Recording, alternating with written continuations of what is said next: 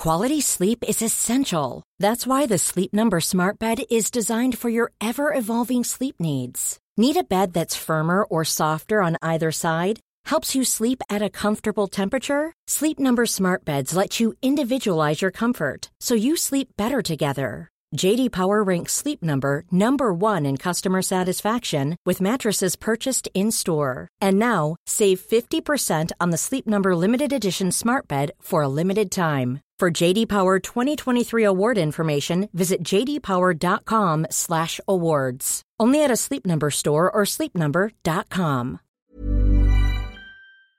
In collaboration with our book club, we invited Nedra Glover Tawwab, author of the book Set Boundaries, Find Peace, to talk about the importance of setting boundaries and allowing people around us to do the same. We talked about what is a boundary and why are they so necessary to have better relationships, and what to do if someone disrespects your boundaries, but also how to respect other people's boundaries. If you like the episode, don't forget to rate and share it. Welcome to another episode of Se Regalan Dudas. We're here back with one of our favorite topics, not only ours, but our community. And my personal work of life literally is around setting boundaries, making sure that I feel allowed to set a boundary, and everything that has to do with boundaries. I grew up uh, not even knowing this word or like what came with it, its consequences of not having boundaries or what it actually the beautiful world that comes after you set boundaries. So I don't know. For me personally, is a beautiful um, day to have this conversation, and also we're gonna introduce our author in a little bit. But it was so beautiful to read this in Spanish. There's very few content available in our language that talks about boundaries in a very boundless less society that Latin America tends to be. Uh, I'm excited for our guest. I know her book is amazing, and we're gonna add it to our book club very soon. But I think coming from our Latin American culture, it's very difficult to even imagine your own person and setting boundaries, even as we were growing up, right? Because there's such a sense of family where the lines are not even drawn, completely blurred. They're completely blurred and there's even, I would say, a guilty feeling whenever you decide something for yourself and you say, I don't like this, I don't want to do this, I don't like how you guys are doing things, I'm going to do my own thing. And I feel like even though I'm now an adult and I've tried to understand life in a different way, I still have this feeling be- behind me of how not to maybe upset people I love the most but still be loyal and respectful to my own self and what I know is true for me, right? So I'm very excited about what we're about to explore because I feel it's just gonna liberate us in so many ways. Yeah. So our guest today is Nedra Tawwab, and we are so excited to have you here. She just released her book in Spanish. So welcome to Se Regalan Dudas. Thank you for having me. We're so excited. I have the first question for you, and it comes with our different personalities. Letty's someone that I see her as a business partner and as a best friend, and boundaries come more naturally for her. And for me, it's been, like I said, the life work. Like I've literally had to spend learning and doing this. So I wanted you to walk us to like what gives these two types of personalities and perspective or maybe concepts around boundaries that are so different? Mm. Our boundaries are influenced by our upbringing, our experiences, and of course, our personality. There are some people who just are naturally a bit more assertive, and there are some who are naturally a bit more um, reserved in how they say things and how we're able to speak our boundaries is really impacted by who we are. Totally. Right. So it's more of like an upbringing situation because I feel, maybe I'm wrong, but I feel like boundaries um, might be difficult for some people in some ways but like she i think she observes me or observes the type of people that usually like set boundaries and we might do it very easily in some aspects of life.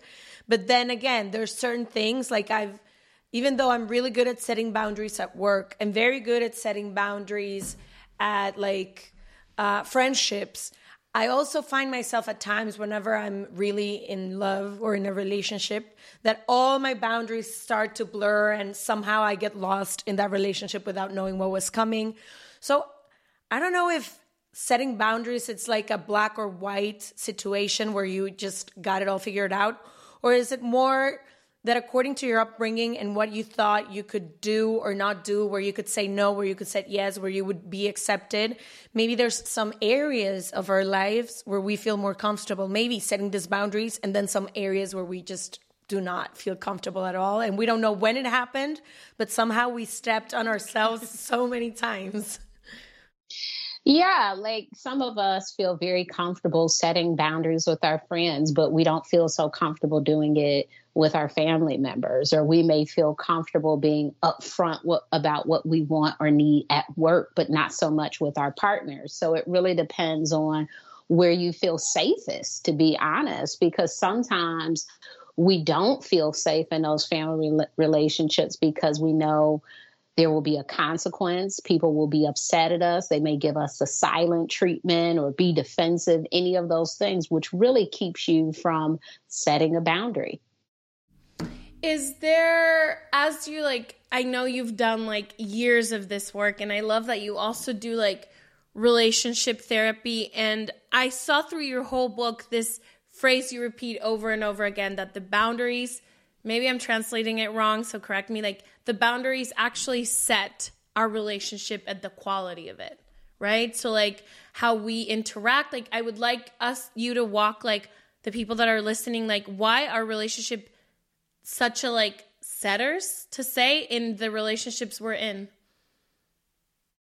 Well, boundaries let people know what's okay and what's not okay. It's kind of like a code of conduct for your relationships, a rules, a rule book, um, a owner's manual it is a way for people to know this is what I can do with Nedra. This is what's okay in our relationship. It doesn't mean that you can't do it in other relationship. It just means that in this particular relationship, she hates it when I blank or it really bothers her when blank because our relationships function best when they are sometimes we try to apply a one size fits all approach to everyone. Everyone has to have this same rule, and it's not necessary. You mentioned earlier, like this black and white sort of thing. There are relationships where we don't even need to state the boundary because people just automatically get it. Like, the, especially with friends, sometimes we're picking our friends, and we're typically picking people who are like us. So there are some boundaries that might not need to be stated. We're picking our work environment. So we may pick an environment that works really well for us. So depending on the relationship, you may have to change, shift, or even introduce a new boundary. How can someone know if they have unhealthy boundaries and what are the consequences? Because I feel like when we talk boundaries, if you've not done the, the work, if you've not read the books, if you don't have this information, you may be like, oh, I don't need that. Like, I'm good. My life is good. What, how can we tell in our daily lives if we don't have healthy boundaries in our relationships, in our work, in everything? And well, what's the price? um, our feelings when we're feeling upset, frustrated, resentful, when we're feeling overwhelmed, when we're anxious about interacting with so, certain people, when we're feeling hopeless about certain situations, those are all indicators that we may need some boundaries to help us feel better about our relationship or our life. There's so many people that grow up thinking they can't set boundaries, right? I think that that was like my feeling during my teen years that I was mm-hmm. there to kind of like attach or adapt myself to a certain situation, right? To like either if it was my mom, my dad, my siblings, like I was always like, oh, this is how it is. And so I might as well either become like moldable, like like fix myself to the situation or like completely detached. What are some steps for people that are maybe you're listening to this and is the first time like, oh, I'm actually very resentful with my siblings or I'm very resentful with my partner, my mom, and they maybe don't know better. You know what I mean? Like they've never, like Letty said, been introduced, but at the same time, think there's no way to actually set a boundary because they haven't set it up for years. Mm-hmm. Well, it would be helpful to know what those issues are directly. So make a list and start with the thing that you think is pressing at this time. So if it's, you know, with your siblings, you're the youngest and they're still trying to boss you around and tell you what to do, that is the thing that you need to speak to. Hey, I understand you all care about me and you want me to do well, but I also need to be able to manage my life and make my own decisions. So as I'm telling you things, please listen and don't tell me what to do because I want to be able to figure it out. Now, what happens when you have this assertive communication like the one I just heard, right? You clearly say what, how in a very respectful and beautiful way. But from what I've observed, um, when we set a boundary to someone that has abused that boundary for a long time, they do not like it right? So what if you do set this boundary and you do say how you're feeling, what what you'd like to happen, what you don't like, and this person just doesn't want to respect that boundary. And also, adding to this question, I would like to know how to deal with when it's about someone you want to keep close. Because there's many times when you're like, you know what, I'm gonna set this boundary and I my, quit. I don't care. I quit, or I am not gonna go into a personal space with my boss any longer but what if it's your sister who you want to continue a life with, but you just can't tolerate certain things? And whenever you clearly tell her and try to set a boundary, she just doesn't care because for 30 years, she has crossed that line over and over and over. And you've allowed her. And you've allowed her, of course. Let's take responsibility too. Yeah. So when you've communicated the boundary and someone continuously violates what your boundary is, you have to change your relationship with that person. And it doesn't mean ending the relationship, but it could be not talking to them about particular things. It could be um, when they say something, you have something to say back to let them know, hey, we've talked about this. This is not okay for you to um, continue to explore with me. It will be you changing your behavior because once you ask someone, you know, hey, here's my boundary, and they're unwilling to meet that need, you have to meet your own need. And sometimes that is you doing the uncomfortable thing of, well, maybe I can't see my sister or talk to her seven days a week. Maybe I only could talk to her five, and I need the other two to just have sister rest, whatever that is. But you figure out what is a rhythm that works best for you, particularly when you're not ready to leave a relationship with a person. I personally struggle a lot with holding a limit. Okay, so let's whatever limit that I set. It takes me a long time to figure out what's the limit. Then I'm like, convinced, assertive. I'm like, yes, this is the limit I'm going to set. And my entire body and I want to keep the limit. But it, I struggle with like holding it sometimes more as a younger, not as an adult, but like it's been, it's like this constant, it doesn't even have to do anything with the other person. I sometimes put a boundary and then immediately feel not guilt it's more like fear so i wanted to talk about that like what do we do with this limits that we are like do we get to set them up one and 10 times over and over again until we get it right? What do we do if. Because is a boundary a boundary if you don't respect hold it? it If you exactly. don't hold it? I don't know. I mean, it can still be a boundary, but here's the thing you determine what your limit is. There's no rule like after five times, stop. There is no hard rule there. You know your breaking point. It could be once, it could be twice, it could be 200 times. You figure out, I am tired of saying this thing. I have shocked myself with the moments at which I tend to be fed up with something. Is usually like something small. It's like, oh my gosh, they left their shoe here. And I'm like, that is it. Like, this is the. This is the time for me to be fed up with this other stuff. So, we really determine what that time is and people can't say like you know after one time of this you should do blank. What is your what is your breaking point? Usually we don't have to um, ask other people because we naturally get to it. Sometimes when we're thinking about leaving a relationship or we're really upset about something, that's all we need to be is upset. It's not a time to make a decision about what to do next in the relationship because you're not ready. When you're ready, you'll do it.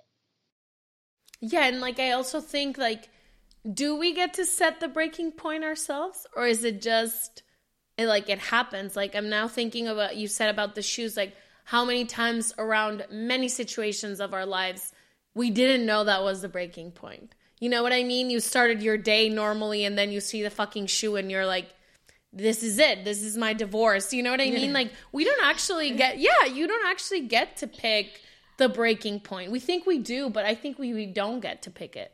Do we, though?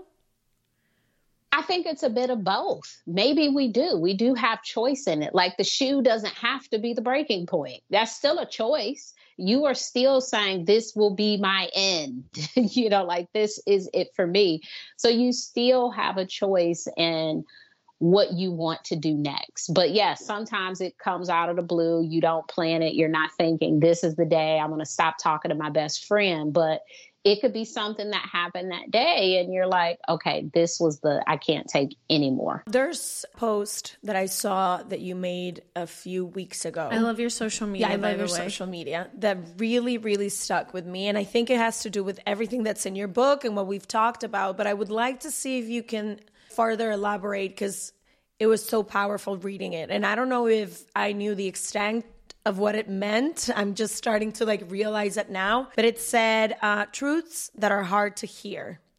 People are doing what you allow. When people take advantage, you have no boundaries and you have a choice. And I feel that when we are standing as victims, we don't understand these three things that you posted, right? Because we feel like we're being like the other person is the guilty person here like I'm just a victim. But we forget that as adults, we're making choices every day of who we allow ourselves to like be around us, how we allow those people to treat us. And I know it might sound easy when saying it, but if you had an upbringing that abused this situation where you could definitely not choose and where you were just you people were just doing whatever they wanted to do while you were probably being hurt. So I don't know. Could you further elaborate in this this truths that are hard to hear as a responsible adult? Yeah, we normalize a lot of mistreatment because we feel like it is part of being in relationships with people we know it's not true because we all have some relationships where we're not being mistreated. So perhaps that is the norm. Perhaps the norm is for people to be respectful and kind if we're to be in relationships with them. But we do allow certain things because we give meaning to it. We'll say, well, this person is going through this, or this person, you know, they had a bad day. And we are choosing to put ourselves in harmful, unhealthy, non productive relationships. And we have to be very careful about who we allow in our space and why we're doing that to ourselves. I love that. You talk about different topics in your book, one of them being the boundaries of social media and what we not only allow, like this idea that we can consume whatever like we feel like we have no choice right and we talk about this a lot in our podcast we like sometimes forget we get to choose who we follow and we get to choose how some like if there's an account you don't like but like I feel like as a society, we're just entering a world where social media has become part of our lives. Your work, like we found it through social media. We are connected through this huge Latino community that we have that's like only on social media. I would like you you to walk us a little bit through like why is it so important to actually set limits not only on our physical life but in our digital life as well mm.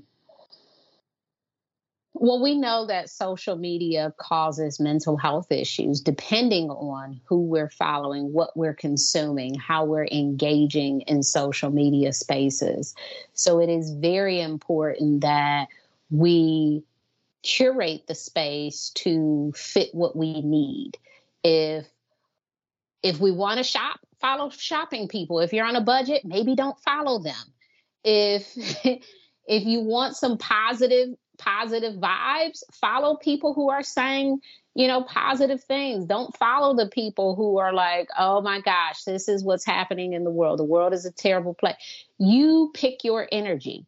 It is your social media feed. Recently, um, I've been encouraging people to start fresh because sometimes when we're following friends, families, coworkers, we do feel a way when we have to unfollow those people or mute those people. You can have multiple accounts. You don't have to use that account that you feel like you have all these obligations to follow these people. Start a new account name it joyful 29 um, maybe not that. That's probably taken. Maybe joyful underscore 29 underscore. Uh, and, and that's your and, people. Yeah and follow what actually feels good to you, not the things that you feel, oh, I should follow this person. I give people an Instagram account. I don't use all the time. I'm like, oh, look it up on here. This is me now. But you know, it's like I you pick your engagement level. We forget, especially and feel like with the digital space, sometimes we feel so responsible to like like you said, someone comes up at a dinner and it's like, oh, this is me. And then you follow them and you're like in a 10 year journey with a girl you met on a vacation for once. You know what I mean? It's like, yes. It's like, stop. Yes. We don't need to do it. But we feel responsible or as if it was, it would be mean. You know what I mean? To do that. In those situations, I just say, okay. I had a lady once who was braiding my hair and she was like, look up my page on Instagram. And I looked it up and she was like, That's me right there. Follow me. I was like, Okay, I don't have to follow you. Like, I don't want to look at hairstyles. I don't. like, I don't. Like, I know how to go to Instagram and say hairstyles and, and find the one you up. want. Yeah. Yeah, you find the one you want. I don't want to follow you to see your new hairstyle every day. That's not something I'm into. It's just not. So talking about this, I want to like tap into this because I feel like isn't it all like it is not only a struggle to set boundaries as a society we struggle with we have a problem sometimes when people set boundaries how can we oh, be yes. good at like i wish as the best friend of letty that i can hold the space for her to put limits whenever she wants it you know like i want to be that friend that you can say no and i could be like okay, like I'm stacking, taking, or you can say yes. If you used to normally say no and now you say yes, I want to be the person where like my siblings, my parents, whoever I'm around is allowed to set their boundaries and like me being comfortable with it. I think it's like a beautiful thing you can do for someone else. How do we become better at accepting the boundaries other people set, especially ones that change? Like, especially like you reach an age that I used to go out and party all the time and now you know what I want to lay in my couch like that's just I'm not your party girl anymore how do we how do we become a person that's accepting of the boundaries of others mm. Practice. We are already in this space of doing better with this. When you were probably two or three years old if you went to a store and you saw a bunch of candy and your parents told you no you probably flipped out tried to kick all the candy over. They had to drag you out the store. That was you when you were a kid right? Now if someone tells you no you're just like ouch. You're not kicking. You're not crying. You're not ah! You may feel that on the inside, you may not like it, but you have learned to regulate how you respond to being told no. It is that happens because you have practiced that. You have gotten to a point where you know, okay, this is not the appropriate response. So in adulthood, you're still practicing that. When you're receiving someone's boundary, even if you don't like it, you have to tap into that practice of let me regulate myself so that they can be comfortable in this relationship with me. I do not need to guilt trip them because that's what we do all the time. Why don't you want to come? I really want you to be there. Please. You're my only, you know, all of this stuff we do. And it's like, please let people tell you no. Please. It is healthy for them they feel safe and comfortable in the relationship is su- such an important part of feeling heard. To let to just be allowed to have a boundary of you know hey i can't talk to you today because there are so many people you say that to them and they're like why? Why can't you talk to me today? What's going on? It's let people not be available sometimes. Let people say no. Allow people space when they're asking for it. It's not you, lots of times it's them. I am going through something and I'm not open to more conversations today. I don't know, but it is our job in relationships to get better at respecting those boundaries. And yes it's uncomfortable. We're we're all coming from this space of being children and we used to tantrum when we couldn't respect boundaries and we're getting better. Hopefully by the time we're 80 or something we're just like oh okay fine you know? You but do we, you. we, you do you you know, we need to be practicing this instead of fighting against it. And that's what we often do. We're like, how do I get this person out of their boundary with me? Don't do that. Allow them to have the boundary. Wow. wow. so beautiful. I think also one of the biggest things that happens with a when you're boundaryless, one, one of the things that I believe start happening is that in some ways you start betraying yourself, right? because you didn't want to go and you went. Uh, you wanted to do something else and you ended up doing what everyone else was doing. You wanted to say something you didn't say. You, you didn't want, yeah. So, and that I think that we always talk about boundaries in a very small scale. Like I didn't want to go to this place and I ended up going. But when you take decision by decision and step by step without a boundary, I feel like the weight in a life style becomes very heavy. I've been that person and I've seen people, for example, follow dreams that they didn't want to follow, become mothers when they didn't want to become mothers, stay in their family business when they didn't want to do that. So I understand that when we put examples, it might be very simple, but I would love to see with your experience and your research and your patience and your life work, if you could also explain the depth of not having boundaries because it starts in small ways, but you end up living a life and being a person you didn't even choose that you are not. Mm-hmm. Mm-hmm. Yeah, and that's when people say things like, I don't know who I am. I'm rediscovering myself. I feel lost. How do I find myself? All of that is symbolic of not living your boundaries. It is symbolic of betraying yourself in an effort to people please, keep relationships, move through life with other people, and abandon yourself. It is not a healthy way of being, and it typically catches up with us that we are like, oh my gosh, wow, where did I go? Well, you're still in there. What do you want? What temperature do you like your water? What do you like to do for fun? What do you want to be when you grow up? All of those things are still in there for you, and your job becomes figuring out, like, oh my gosh, like, how do I get back to who I want to be and less away from this type of person I've become as a result of people pleasing? Now, everything you're saying honestly sounds so beautiful and powerful. But where do we begin if we've li- we've been leaving for I don't know 20, 25, 30, 35, 40, 50 years in a different way and encouraged by a culture that tells you to do otherwise. Right now you're saying like what do you like what temperature do you like your water? Sometimes I I'm asking myself what do you want to eat today and I don't know how to respond to that you know or do you want to go to this place or not? And since i'm i've been so disconnected from my own needs and my own wants for such a long time how do you begin that path of even knowing what you want? Because i believe that the first step to be able to set a boundary right? First you would need to know what what you like for yourself. But what if you are so disconnected from that that you can't even tell? Like do I want to go to this place? Do I want to be with this person? Do I want to work here? Do I want to follow this path? And you don't find, or you don't, yeah, you don't Listen, find yeah. an answer within.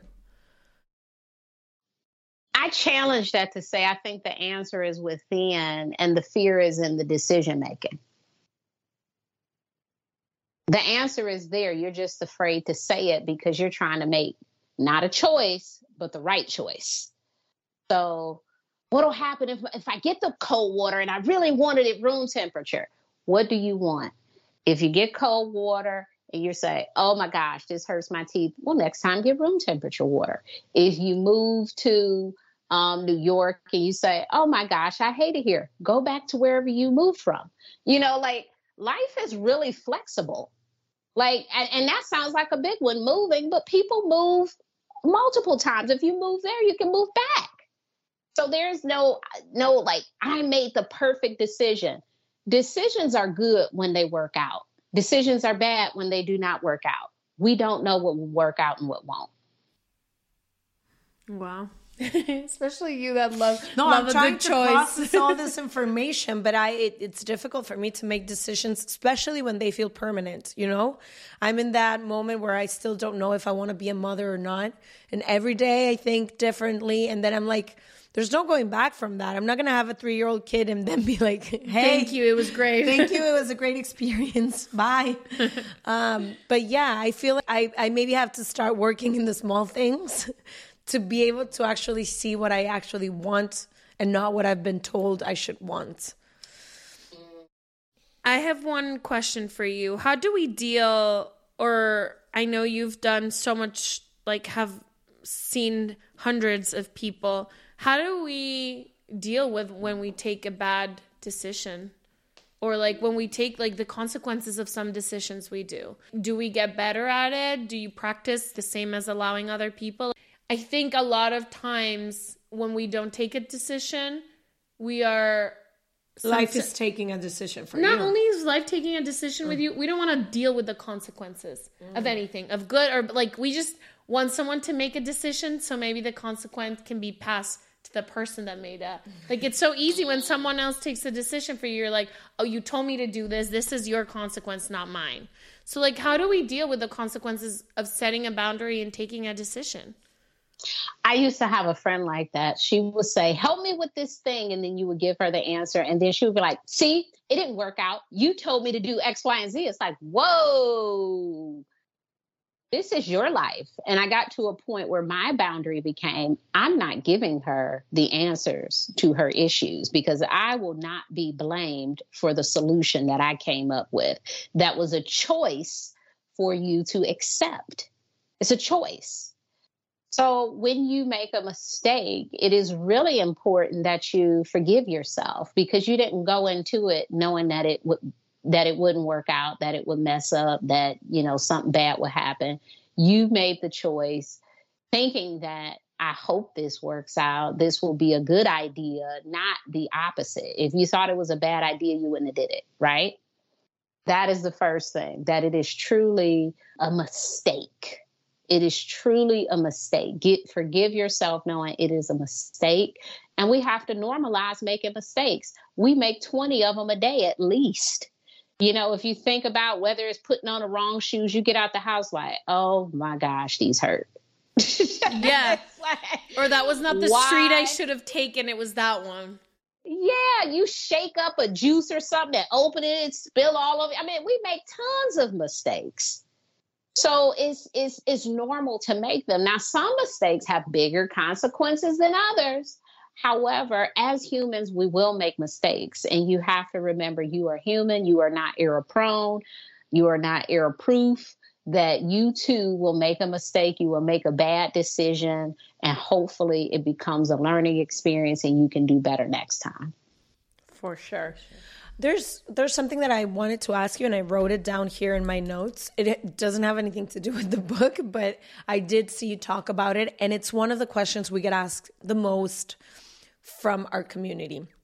And it's this thing about second chances, right? They're always asking, should I go back? How am I going to know if and I know you have um, several questions or takes on how to make that decision. Could you please help us explain to our audience so maybe people can give some light from you in this area?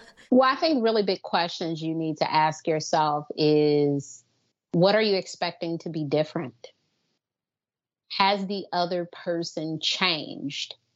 Have you changed? Now, the tricky thing here is has the other person changed?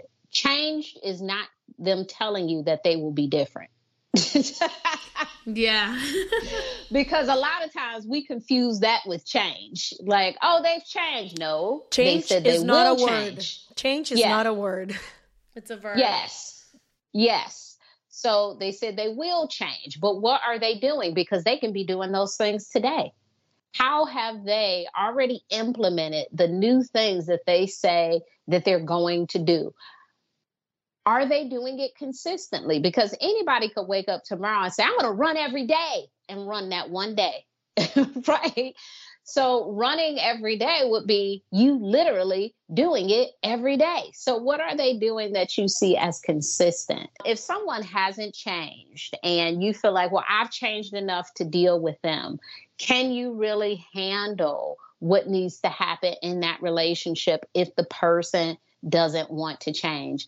And the final question you should be asking yourself is do you want more of what you already experienced? Do you want to repeat? If they are not different, do you want to experience the same thing again? Because it typically happens. If we're breaking up with a part partner who has been unfaithful and you know we get back with them and they still haven't changed their concept of fidelity, it typically happens again. They have to think differently about monogamy if that's what you're wanting in a relationship. Now, if you happen to say, Well, I've changed my perspective, I no longer believe in monogamy, it could work. But if the two people have not changed those perspectives, you will repeat the issue. Wow. One of my last questions that I wanted to ask you is about all the work you've done with couples, right? We have a tour, we're like talking about it's called the love tour, and we just go through like this myths of like what we thought love was gonna be as a 33 year old women and like what it's like actually been and all the things we've had to relearn over and over again because of the concepts we grew up of life and everything. And this requires for us write a whole new definition in the manual of like what love is, what we allow people to say to us what love is, how we talk about it, how we walk about it. So I wanted to talk to you about what are like the limits that the people should have in their relationships the most In their romantic. in their romantic relationships. Like what are some limits mm-hmm. that should be like we call it canasta básica, which is like this the bare minimums that you should have in relationships. So, this is always a challenging question because every couple is different. And what I may see as a need for me may not be a need for you. I will say, I think the thing that is most important is to understand what your partner needs are. So, communication is the number one thing. There are a lot of conversations we don't have in relationships. We need to know, you know, what type of relationship a person wants to have what do they think you know infidelity is? What do you think about um, having uh, friends who were former partners? Like these are all questions we should be asking in relationships. How do how do you think we should appropriately use social media?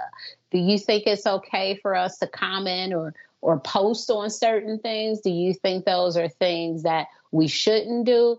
Those conversations are really important. And i would say whatever those answers are those are the things that you need in your particular relationship. There are some people who will say i don't care about this or i don't care about that. So i wouldn't say hey discuss everything you know everything needs to be an issue because some things aren't but with communication you can really get to know your partner and build a relationship based on the needs of the two people in the relationship And also. I could probably imagine no matter what it is that you need and that your par- partner needs, to make sure that it's going to be respected by you and by the other person, right? Whatever that is. That to me seems very important because what if I need all of these things? I communicate them.